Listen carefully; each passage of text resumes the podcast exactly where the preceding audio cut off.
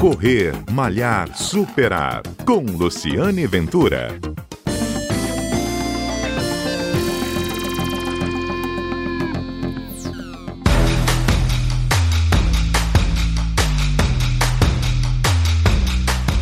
Olá, bom dia. Este é o Correr Malhar Superar, o programa que vai ao ar todo sábado na Rádio CBN. Hoje a conversa é sobre arbitragem de corrida. E o convidado é o Diogo de Melo Rosa, ele é diretor de arbitragem da Federação Capixaba de Atletismo. Ele vem para nos dar duas notícias. Uma é o calendário de corridas do segundo semestre, que já tem várias corridas voltando depois de um tempão, por conta da pandemia, sem as provas de rua, já estamos com várias provas anunciadas é, para o segundo semestre, e aí o, o Diogo vai dar um panorama. E também vai me contar o que faz um árbitro de corrida. Árbitro de futebol, eu sei o que faz dentro de campo. De corrida é mais específico, não é isso, Diogo? Bom dia, obrigado pela participação. Ei, Luciano, bom dia, tudo bom? Obrigado tudo pelo convite, bom. a gente agradece a interação. Então, o árbitro de, de atletismo, né, ele tem as duas vertentes, que é tanto a pista quanto a pista e a rua, né? E além das, da montanha, do trau e tudo mais. Mas vamos ficar na, na pista e na rua. O árbitro de, de pista, ele faz a aferição das marcas, a aferição de implementos, uh, trabalha em photo finish, trabalha nessas questões mais de burocracia, Técnica. técnicas de secretaria e tudo mais. Na competição na rua, ele é o árbitro-chefe lá, responsável por fazer a, a, inspeção do local da competição, né? Ver se está tudo ok, se está conforme as regras, se está com ambulância, antes, durante e depois do percurso, se está com se tem banheiro químico, se não tem, se está tudo dentro do, dos regulamentos, né? Distâncias e, de pontos de água. Isso, né? pontos de água, distância, para fazer a cronometragem, né? A gente faz a manual e tem a eletrônica pelos chips, e depois faz esse, essa variação entre as duas para ver, o cruzamento das duas para ver. E aí tem um árbitro que também fica no meio do percurso, né? Para ninguém agir de má fé e cortar caminho, fazer menos distância, ou ser guiado, uma mulher ser guiada por um homem, fazer essa o, o é. pace, né, que se fala, que é proibido. Então tudo isso a gente tem que alertar, falando. Peraí, Diogo, você falou esse negócio de não, não pode um corredor guiar outro? Não pode então, ser. Não pode. Explica isso. O, o, pace que se fala, que é quando um, um atleta guia o outro, isso é proibido. Isso só é ele como se ele estivesse ajudando, tendo uma força externa, entendeu? Isso não uhum. pode. Então é por isso que também quando acontece, principalmente de homens puxar mulheres, que está acontecendo muito no Espírito Santo, ele é alertado e tudo mais, falando que isso não pode, para não ser se é passivo à desclassificação, né? Uhum. Ninguém pode ajudar ninguém. Todo mundo tem que correr sozinho. Isso, cada um na sua, na sua prova. Uhum. Claro que às vezes vai ter gente correndo um do lado do outro tudo mais, porém você não está fazendo aquela. Uh, aquela ajuda de falar, vamos, vamos, vamos embora, tá, tá em tal tempo. Isso uhum. não pode. Uhum, boa, é bom você alertar, isso Entendeu? eu não sabia que não podia.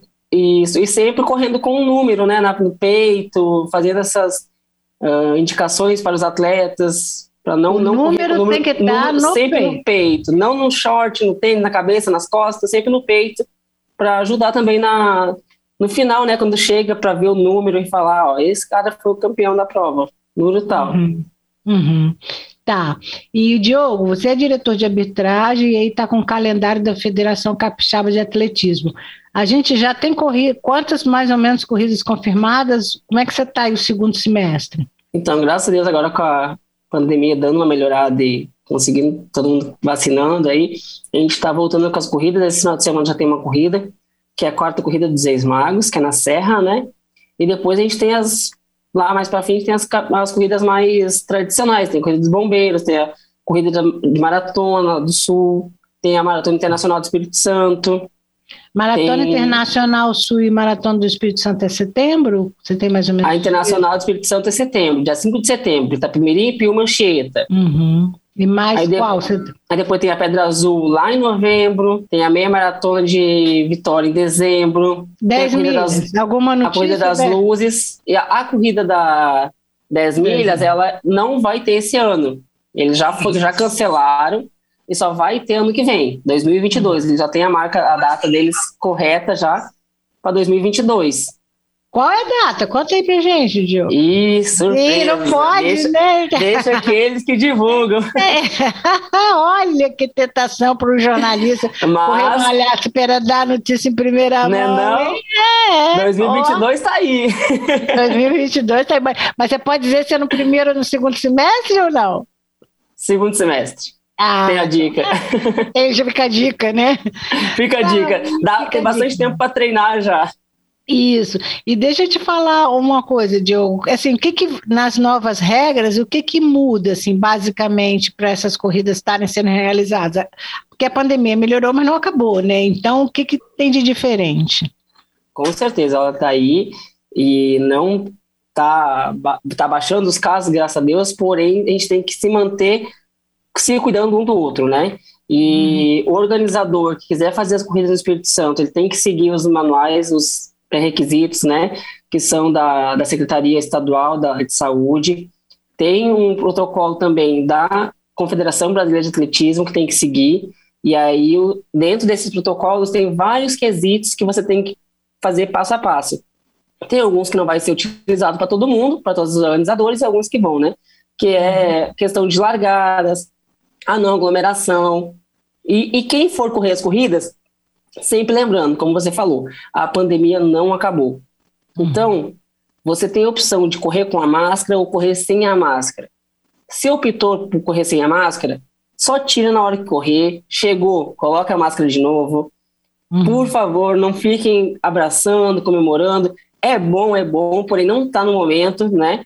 Então, uhum. sempre acontece nas corridas agora, acabou a corrida, já faz a premiação o mais rápido possível, já manda todo mundo, todo mundo embora para não ficar uhum. aquela aglomeração no entorno. A resenha, ficar... né? De como foi. A resenha. É, a resenha. A resenha é muito é bom, é muito bom, é ótima, porém não estamos no momento. Então dá para esperar um pouquinho mais e depois a gente faz essa, essa resenha, esse churrasco oh. lá. Claro, tá certíssimo, Diogo. E com relação aos corredores, então a recomendação da máscara, se for correr sem máscara, é só tirar no momento da prova, não é isso? Isso. Isso aí. Uhum. E tem limitação de público também? Vocês reduziram a quantidade de corredores ou não? Então, tem redução, redução dos públicos, porém isso é quesito de cada organizador, né? De uhum. qual que vai ser a infraestrutura que ele vai ter, o quantos, quanto de pessoal que ele vai ter para trabalhar. Porém, quanto mais atletas, maior vai ser o teu o número uhum. de pessoas, os teus staffs que vão estar trabalhando, então maior é o público, maior é a aglomeração. Então se recomenda fazer corridas mais brandas, com menos quantitativa de pessoas. Pra... Uhum. É, a gente vai ter um momento para tudo voltar ao normal. Ainda não é o momento, já temos um, um, avanço, né, que é o fato de realização das provas, que estão assim, praticamente paradas há um ano e meio sem, sem nenhuma corrida de rua. É, e aí eu acho que já é uma boa notícia aqui do Correio Malhar Superar, que elas vão voltar no segundo semestre, mas, é, como diz o Diogo, prevenção é tudo, né, Diogo? Não pode, Sim, é, não voltar o que era antes é pior ainda.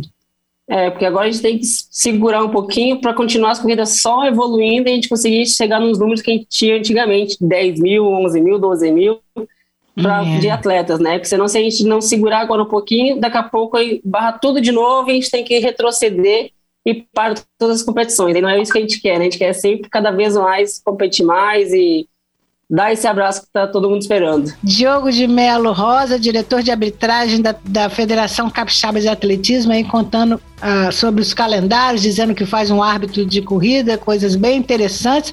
Você ouve aqui na Rádio BN, ouve também no podcast Correr, Malhar, Superar, disponível na sua plataforma de podcast preferida. Eu sou Luciane Ventura, conversei com Diogo de Melo. Nós estamos juntos todos os sábados aqui na Rádio CBN. Eu sou também corredor e estou com vontade de contar também a sua história. É só mandar para cá, cbnvitória.redegazeta.com.br. Um abraço e até o nosso próximo encontro.